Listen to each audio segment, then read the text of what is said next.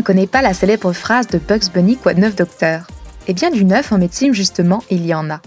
Il paraîtrait que grâce à l'intelligence artificielle, ou IA, mon médecin pourra bientôt me prescrire des médicaments plus adaptés et même prévenir la crise cardiaque que j'aurai à 50 ans. C'est en tout cas les promesses de la médecine de précision. Mais qu'est-ce que c'est que la médecine de précision au juste? Eh bien, c'est une approche de la médecine qui tient compte de la particularité du génome pour prédire le développement de certaines maladies ou même pour recommander un traitement plutôt qu'un autre. Tous les secteurs de la médecine ne sont cependant pas concernés. Aujourd'hui, la médecine de précision est appliquée dans des domaines bien précis. Le cancer et le diabète, la pharmacologie, les tests prénataux et les maladies rares. Mais comment est-ce que cette approche révolutionne-t-elle la médecine? Ce qui rend la médecine de précision si novatrice, en fait, c'est que c'est une médecine de prévention, c'est-à-dire qu'elle permet de prévenir les maladies avant même qu'elles ne se déclarent. Et elle s'oppose en cela à la médecine de réaction qu'on pratique aujourd'hui et qui consiste à traiter la maladie une fois qu'elle s'est déclarée. La médecine de précision est-elle pour autant une réponse à tout Quelles en sont les promesses? C'est qu'elle sera prédictive, préventive, personnalisée et participative. Mais est-ce que c'est pour autant avéré? Pour le savoir, nous avons invité quatre spécialistes de la question. Avec le docteur Fabrice Brunet, président directeur général du CHUM, nous verrons pourquoi il est important de parler de la médecine de précision ici et maintenant. Avec Cynthia, patiente à l'hôpital Charlemagne, nous parlerons des besoins en médecine de précision. Avec Étienne Crevier, fondateur de Biogénique, nous analyserons une application concrète dans le domaine. Et avec Joanne Tremblay, chercheur au centre de recherche du CHUM et professeur au département de médecine de l'Université de Montréal, nous évoquerons les avenues encore à explorer. Vous êtes avec Oriane Morier, bienvenue. Cet épisode est le premier de la série IA et santé, une collaboration d'Humanitech et de l'école de l'intelligence artificielle en santé du CHUM. Il explore l'application de l'IA en santé à travers le thème de la médecine de précision.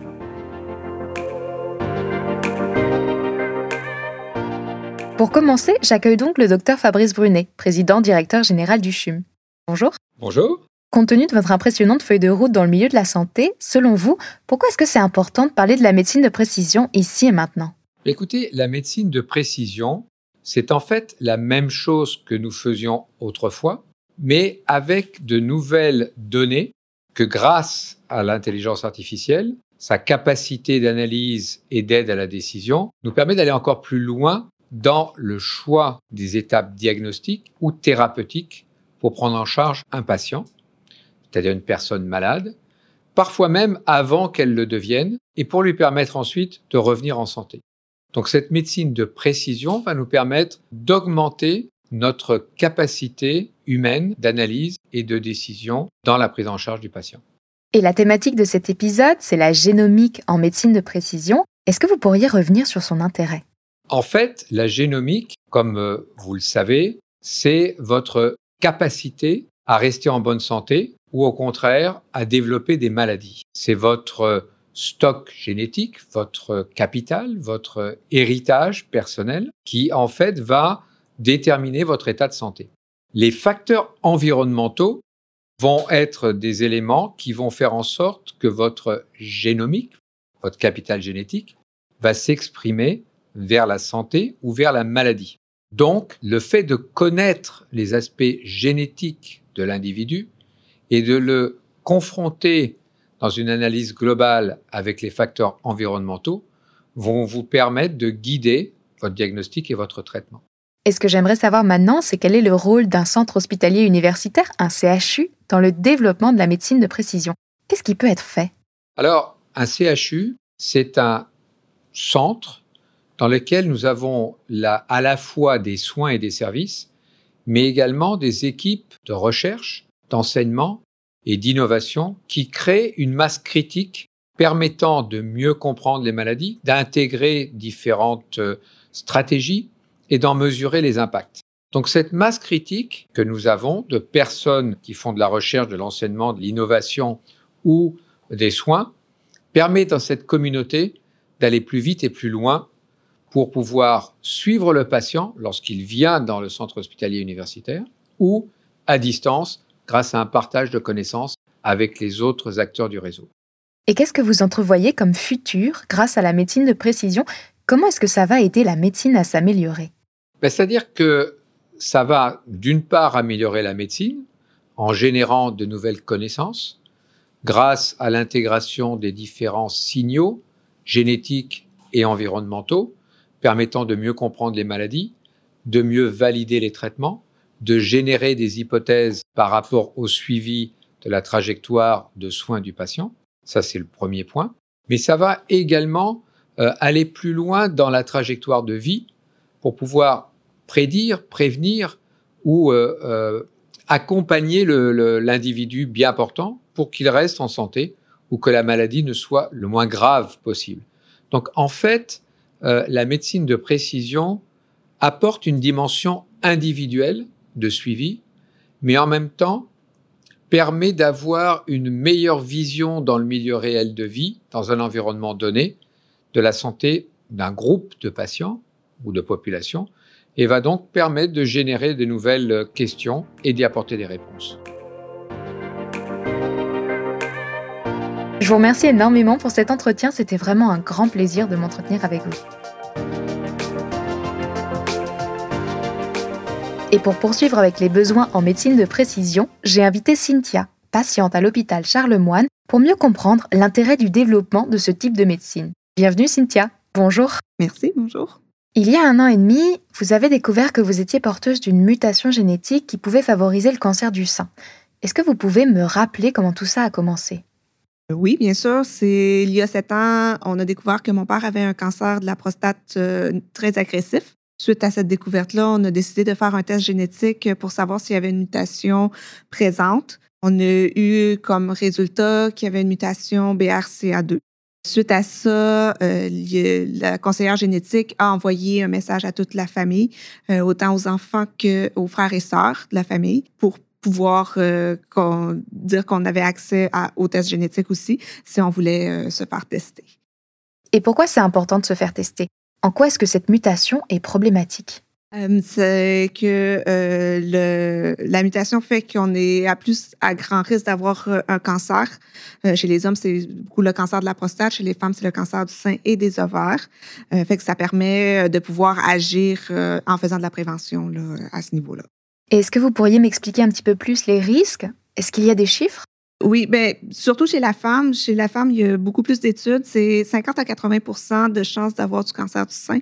Et au niveau du cancer de l'ovaire, c'est 10 à 15% On s'entend que le cancer du sein chez les femmes, dans la population générale, c'est à peu près 10% tandis que le cancer de l'ovaire, chez la population générale, toujours là, on tourne autour de 1% Donc vous, si je comprends bien, vous avez passé le test. Est-ce que c'était une décision facile à prendre? Je travaille dans le domaine médical. Donc, euh, oui, pour moi, c'était quand même assez facile de prendre euh, cette euh, décision-là. Je savais les pour et les contre. Là. Et quelles ont été les réactions de votre famille suite à cette nouvelle? Est-ce qu'ils ont fait le test? Est-ce que ça a été aussi facile à prendre que pour vous, cette décision? c'était un peu plus difficile comme décision. Euh, j'ai une de mes tantes, une des sœurs à mon père, qui l'a fait. Euh, puis elle a en fait, c'est sa fille qui, a insisté parce que bon, sa fille elle a des enfants, fait qu'il voulait savoir là, s'assurer que euh, la mutation, il n'y avait pas la mutation. Puis comme de fait, eux de leur côté, il n'y a aucune mutation, donc cela est très très soulageant là, pour toute la famille. Donc dans votre cas, vous avez fait le test et vous avez découvert que vous aviez le gène BRCA2 comme votre papa. Est-ce que vous pourriez revenir sur ce moment-là? Comment est-ce que ça s'est passé? Est-ce que ça a été un choc? Euh, C'est sûr que ça a été un choc. Mais en même temps, je m'y étais préparée. Il faut dire que j'avais une chance sur deux de l'avoir, fait que les risques étaient quand même assez élevés. Alors, euh, j'ai réfléchi sur l'éventualité euh, que j'avais la mutation. C'est quoi les possibilités que j'avais. Je me suis informée aussi avant d'avoir le résultat et de faire le test euh, si ça valait vraiment la peine de, faire euh, ce test-là. Et je me suis fait répondre que oui, chez la femme, il y a plusieurs euh, choses qui peuvent être faites, plusieurs procédures qui peuvent être faites pour dépister et pour diminuer les risques d'avoir le cancer. Et qu'est-ce que vous avez fait pour diminuer les risques? Est-ce qu'il y a eu plusieurs solutions de proposer? Il y a eu plusieurs solutions de proposer, entre autres un suivi plus étroit euh, avec des mammographies et des imageries euh, IRM au niveau du cancer du sein et au niveau euh, du cancer des ovaires, c'est la même chose, un suivi plus étroit des prises de sang et des échographies. Et aussi, il y a eu, pour vraiment diminuer les risques, des opérations qui m'ont été suggérées. Euh, une mastectomie radicale des deux seins avec reconstruction au niveau des seins et au niveau des ovaires, mais c'est une ovarectomie là, qui, qui, peut être faite aussi là, à ce niveau-là. Mais vous, est-ce que vous avez déjà fait ces deux opérations-là? Pour euh, commencer, j'ai commencé par faire une mastectomie radicale avec reconstruction. Euh, j'ai eu cette opération-là cet automne. donc, ça me permet d'avoir une diminution des risques d'avoir du cancer du sein.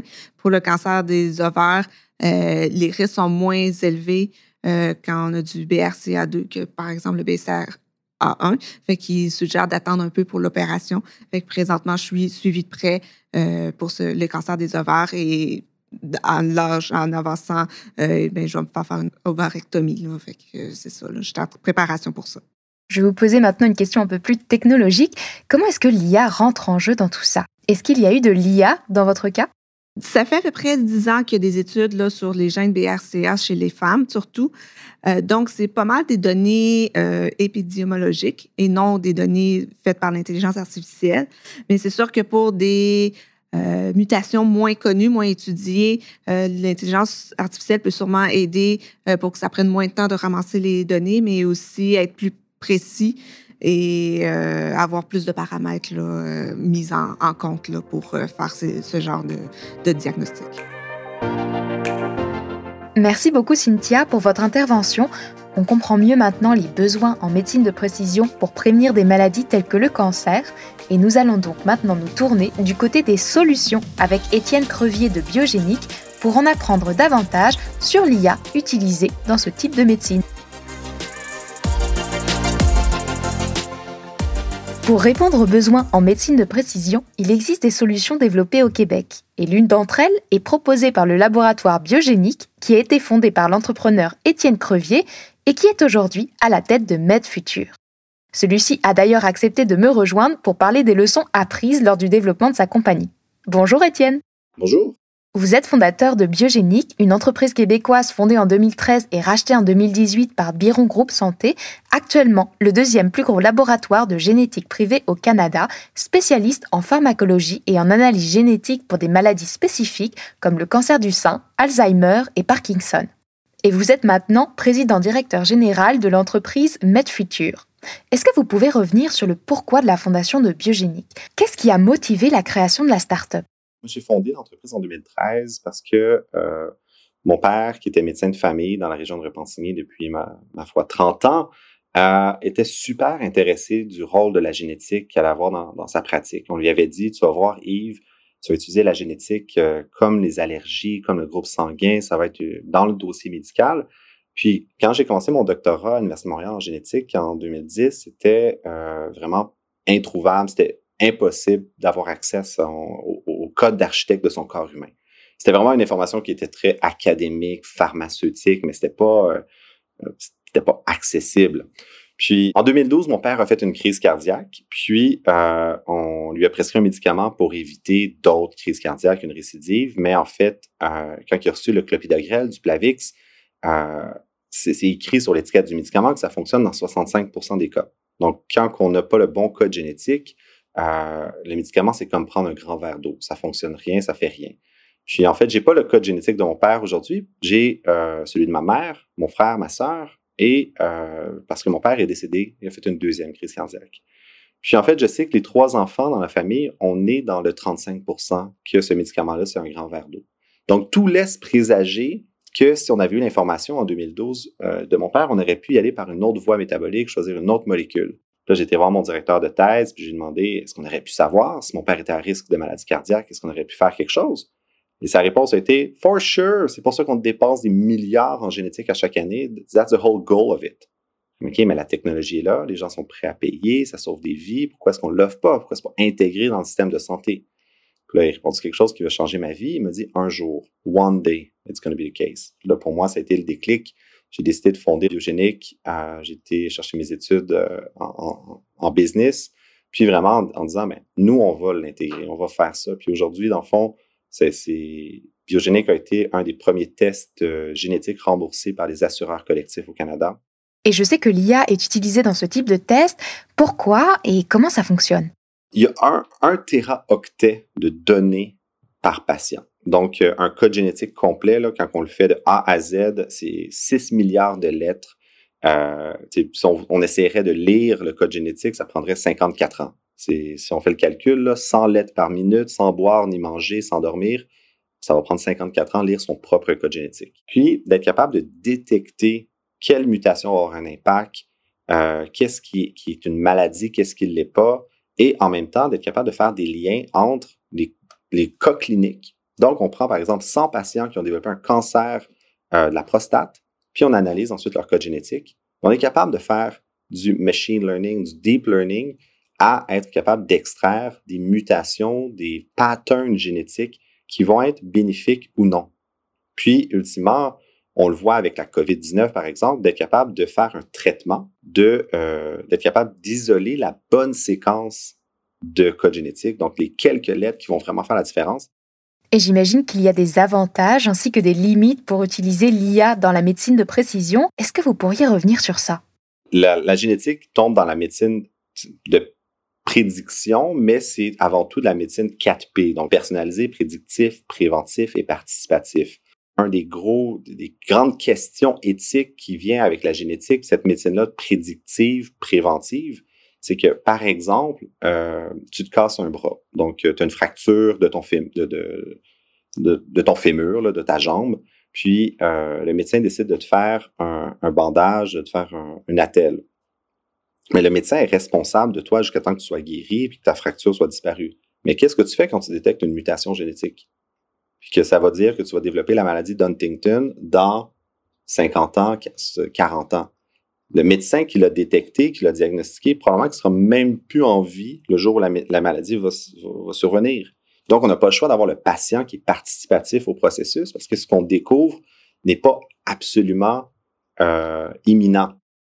Et souvent aussi, c'est qu'on va se retrouver avec des facteurs de risque. Donc, si on prend le fameux cas euh, très connu de Angelina Jolie, qui s'est fait faire l'ablation des, des, des, glandes mammaires suite à un dépistage de son BRCA1, BRCA2, qui est le gène du cancer du sein.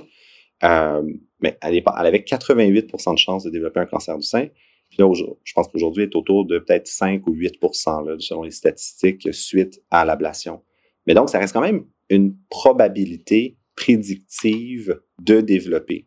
Puis ça, c'est l'intelligence artificielle qui est capable ultimement de venir nous aider à raffiner ce modèle-là.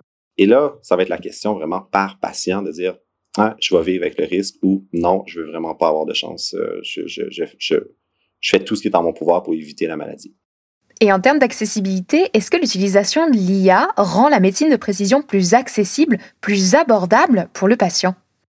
Oui et non. C'est une question à double tranchant parce que c'est sûr et certain que l'automatisation des processus rend le tout beaucoup moins cher et, euh, dans le fond, les, ça prend moins de temps humain. Euh, on est rendu à la compagnie Illumina qui fait les séquenceurs, donc toute la machinerie de séquençage a annoncé à peu près deux ans que maintenant ça, allait coûter 100 dollars. 100 dollars pour faire le, le, whole genome, le génome complet. Bon, 100 dollars, c'est quand tu as tous les échantillons parfaitement mis, sans temps humain, euh, puis que ça roule 365 jours par année, 7 jours sur 7, ça peut, tu peux atteindre le prix de 100 dollars, mais c'est théorique. Ce qui coûte cher, c'est la bioinformatique. Donc, une fois qu'on a la donnée qui est sortie du séquenceur, euh, faut, faut l'analyser, faut la mettre sur ce qu'on appelle des alignements de séquences. Donc, euh, c'est ça qui coûte, qui, qui est dispendieux parce qu'un un whole genome, un génome complet, c'est à peu près une semaine de travail pour un bioinformaticien. Et là, celui-là, mais il faut qu'il nourrisse sa famille, il faut qu'il qu mange. C'est pas des petites études. C'est en général une maîtrise, même un doctorat. Euh, alors, l'IA permet d'automatiser les alignements de séquences, va permettre d'avoir des résultats beaucoup plus rapidement. Est-ce que ce type de médecine change le rapport, la relation, l'interaction entre le patient et le médecin? Moi, je suis un grand défenseur euh, du dossier médical patient dans les mains du patient. D'avoir accès à la donnée, c'est important pour le patient parce que si tu es allergique à la pénicilline, tu vas vouloir, tu vas dire à ton médecin, non, prescris-moi-en pas ou j'en veux pas. On va mettre même un petit bracelet à ton poignet pour dire Medic Alert, allergique à la pénicilline. Mais ce qu'on s'en vient maintenant, c'est avec non métaboliseur. Donc, je ne suis pas un bon métaboliseur de tel ou tel médicament, de tel antidépresseur. Et le patient doit être éduqué, doit se connaître. on revient finalement du, euh, du Socrate, connais-toi toi-même. Et donc, le rapport en général que le patient reçoit n'est pas le même que celui que le médecin reçoit non plus. On va vraiment s'assurer que c'est éducatif d'un côté, puis recommandation de l'autre côté pour éviter que le patient coupe sa pilule en deux puis s'automédicamente lui-même. Et de votre point de vue, quels sont les défis de la médecine de précision?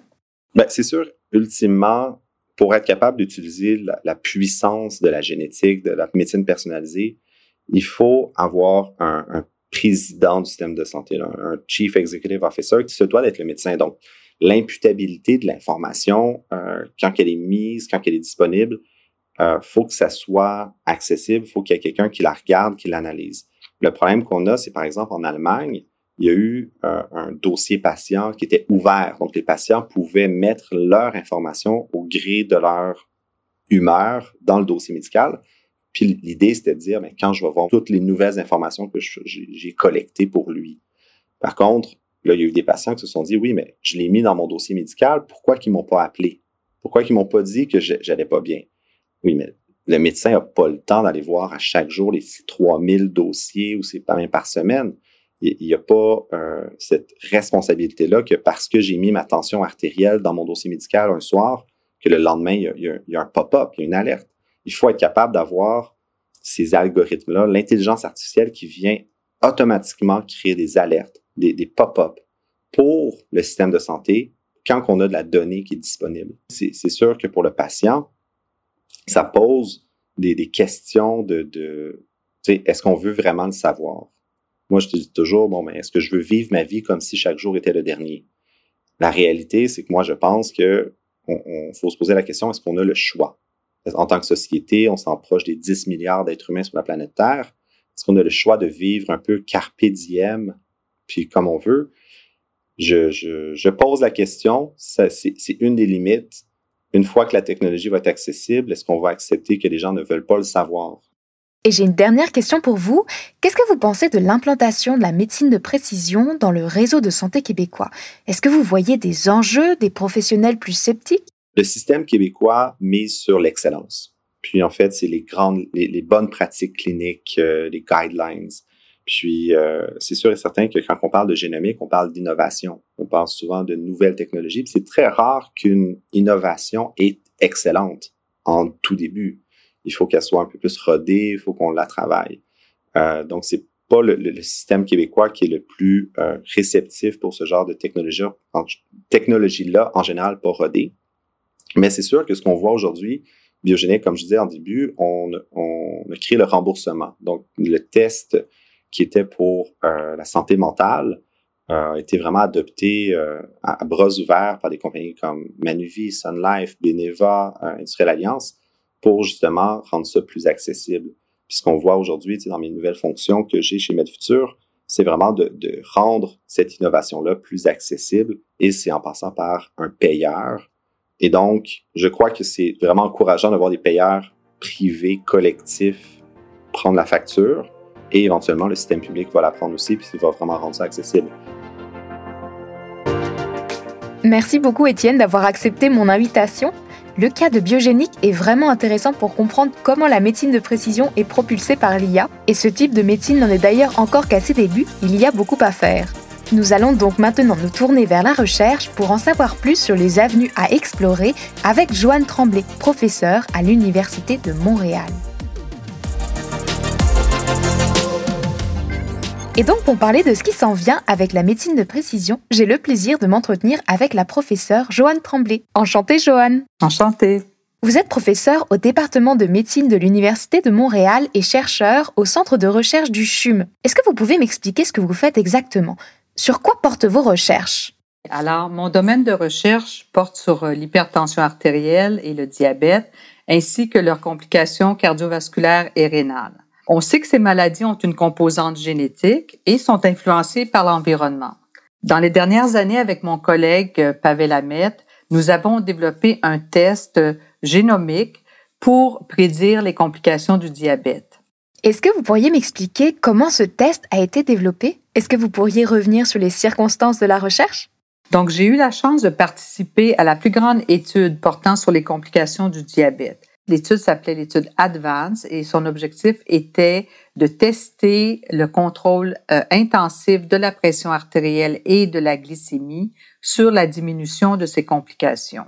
À la fin, on a récolté l'ADN et on a procédé au génotypage, qu'on appelle un criblage génomique complet, et on a débuté des analyses d'association, ce qu'on appelle en anglais les Genome-Wide Association Studies, afin d'identifier les associations entre les complications et les marqueurs génomiques.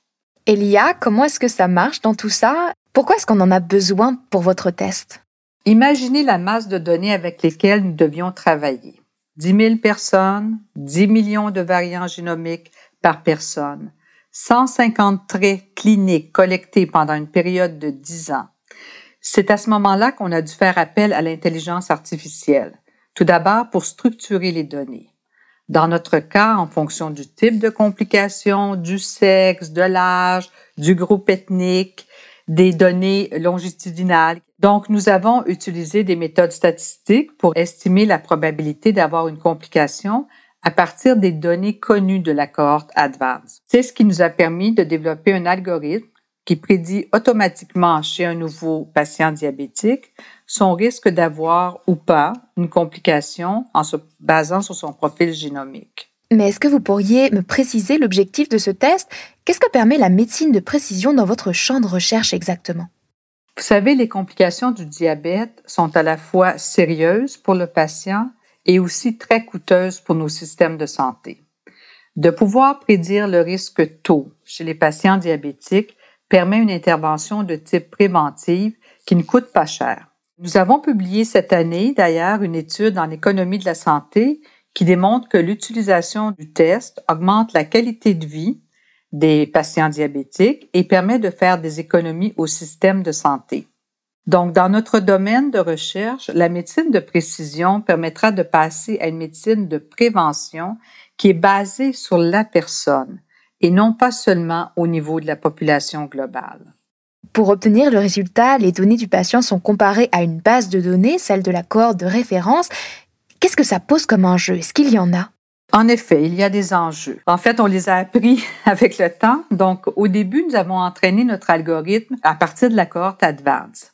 Mais comme il s'agit de données massives, il y a une possibilité de surapprentissage, ce qu'on appelle en anglais l'overfitting, qui résulte d'une correspondance trop parfaite des données d'apprentissage. Vous connaissez le terme big data, qui est très utilisé, mais dans le domaine de la génomique, on parle plutôt du fat data.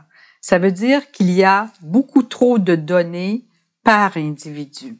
Donc, nous avons changé notre stratégie et au lieu d'utiliser la cohorte Advance comme une cohorte de découverte, nous l'avons utilisée comme une cohorte de testing et avons utilisé les variants génomiques provenant des grandes méta-analyses et nous les avons euh, testés sur la cohorte Advance. Cela a permis d'éliminer l'overfitting et de généraliser l'utilisation de notre algorithme à d'autres populations que celles d'Advance. Est-ce que vous êtes confronté à des problèmes éthiques lors de votre recherche? Par exemple, est-ce que l'ethnie est un facteur à prendre en compte pour votre test? Jusqu'à l'année dernière, la grande majorité des analyses GWAS ont été faites sur des populations d'origine européenne. Or, dans les maladies euh, communes telles que le diabète ou les complications rénales et cardiovasculaires, l'ethnie est un facteur très important. La communauté scientifique a réalisé cette faiblesse l'année dernière et a augmenté les efforts et euh, le financement pour obtenir des données de d'autres groupes ethniques euh, partout dans le monde. Et la confidentialité? La confidentialité des données est aussi très importante. Euh, le patient intéressé peut, par exemple, euh, commander lui-même euh, son test à partir d'un site web transactionnel. on lui envoie ensuite un kit pour prélèvement de, salive de, de laquelle l'ADN va être prélevé. Et le résultat du test est ensuite remis sur un portail hautement sécurisé. Un autre enjeu aussi, c'est l'accès à ce genre de tests parce que euh, actuellement, les tests coûtent quand même quelques centaines de dollars et ne sont pas euh, remboursés par euh, les systèmes de santé. Et pour protéger les patients, est-ce que vous avez anonymisé les données ou est-ce que vous les avez dénominalisées? Quel est le problème? Quelle est la différence? Alors, les données doivent être euh, dénominalisées. C'est-à-dire qu'on remplace euh, par un code le nom du participant. Ainsi, lors de tout le cheminement, tout le processus d'analyse, le nom n'apparaît jamais. Dans notre cas, par exemple, on a trois codes un code lorsque le, le, patient euh, remplit son formulaire de consentement, un code de, pour l'ADN qui est envoyé au laboratoire de génotypage et un code pour l'entrée des données dans la base de données. Mais le code ne peut pas euh, être anonymisé, il doit être dénominalisé, c'est-à-dire qu'on peut retourner ensuite au patient pour pouvoir retourner au patient et à son médecin le résultat de notre, de notre analyse. Est-ce qu'il y a des législations, des lois qui encadrent l'usage de l'IA en génomique pour la médecine de précision, particulièrement au Canada? Il y a en effet, il y a, des législations. Aux États-Unis, c'est plus développé. Au Canada, on a quand même une protection contre la discrimination génomique. Euh, mais en fait, ce qu'il faut faire, c'est qu'il faut euh, chercher en effet un compromis entre la protection du citoyen et l'intérêt des patients de pouvoir bénéficier de ce, de ce type de test. On doit bien entendu prendre toutes les précautions nécessaires, mais surtout, ça peut arriver, il faut quand même se préparer. S'il y a des fuites d'informations, il faut prévoir à l'avance euh, comment on va pouvoir euh, réagir et euh, minimiser l'impact de, fuites d'informations. En fait, ce qu'on ce qu'on remet aux patients, ce ne sont pas les données sources, mais euh, ce sont les résultats des analyses. Les données sources doivent être euh, conservées de façon très très sécure. Et j'ai une dernière question pour vous sur le futur de la médecine de précision, surtout concernant l'usage de l'IA. Est-ce que vous avez rencontré des difficultés, comme par exemple des réticences? Quand nous avons commencé à, travailler en génomique, on s'est rendu compte qu'on avait un besoin euh, important de, structure de données, de structurer nos données. Nous avons commencé à, travailler avec des mathématiciens pour se rendre compte qu'ils étaient beaucoup trop théoriques et aussi nous manquait un langage commun. Ensuite, on a commencé à travailler avec des informaticiens. Là, c'était un petit peu plus facile mais c'est clair que nous avons euh, besoin de bioinformaticiens, c'est-à-dire des gens qui sont spécialisés en biomédecine et ensuite ils se, spécialisent euh, ou surspécialisent en informatique et ensuite on peut leur apprendre tout ce qu'il faut savoir sur la génétique. Nous avons aussi besoin des analystes, euh, des data analystes, des statisticiens pour bien comprendre ce qu'il y a dans cette base de données. Maintenant, du point de vue de réticence de la part de la communauté médicale, euh, en effet, l'intelligence artificielle peut être vue comme une menace pour les médecins et les autres professionnels de la santé. Mais l'ordinateur ne prendra pas de décision à la place du médecin ou même du patient. L'intelligence artificielle peut, proposer des pistes, des indications, des données qui, qui vont aider à la prise de décision. C'est une aide à la décision pour les médecins, pour les professionnels de la santé, pour leur permettre de mieux prendre en charge leurs patients diabétiques. Merci beaucoup Joanne pour cet entretien. C'était vraiment très instructif de m'entretenir avec vous.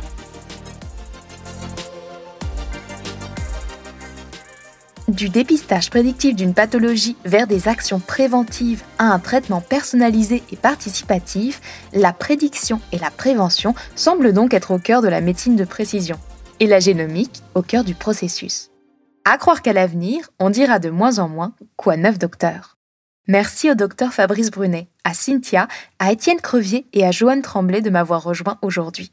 Cet épisode est une collaboration d'Humanitech et de l'EIAS du CHUM. C'est le premier d'une série d'épisodes portant sur les applications de l'IA en santé. Et pour en savoir plus sur la médecine de précision, vous pouvez écouter la série de conférences réalisées par l'EIAS sur son site web eiaschum.ca. Restez donc à l'écoute car l'épisode prochain promet. Il portera sur l'IA et l'organisation hospitalière. À très bientôt donc pour un nouvel épisode de la série IA et santé.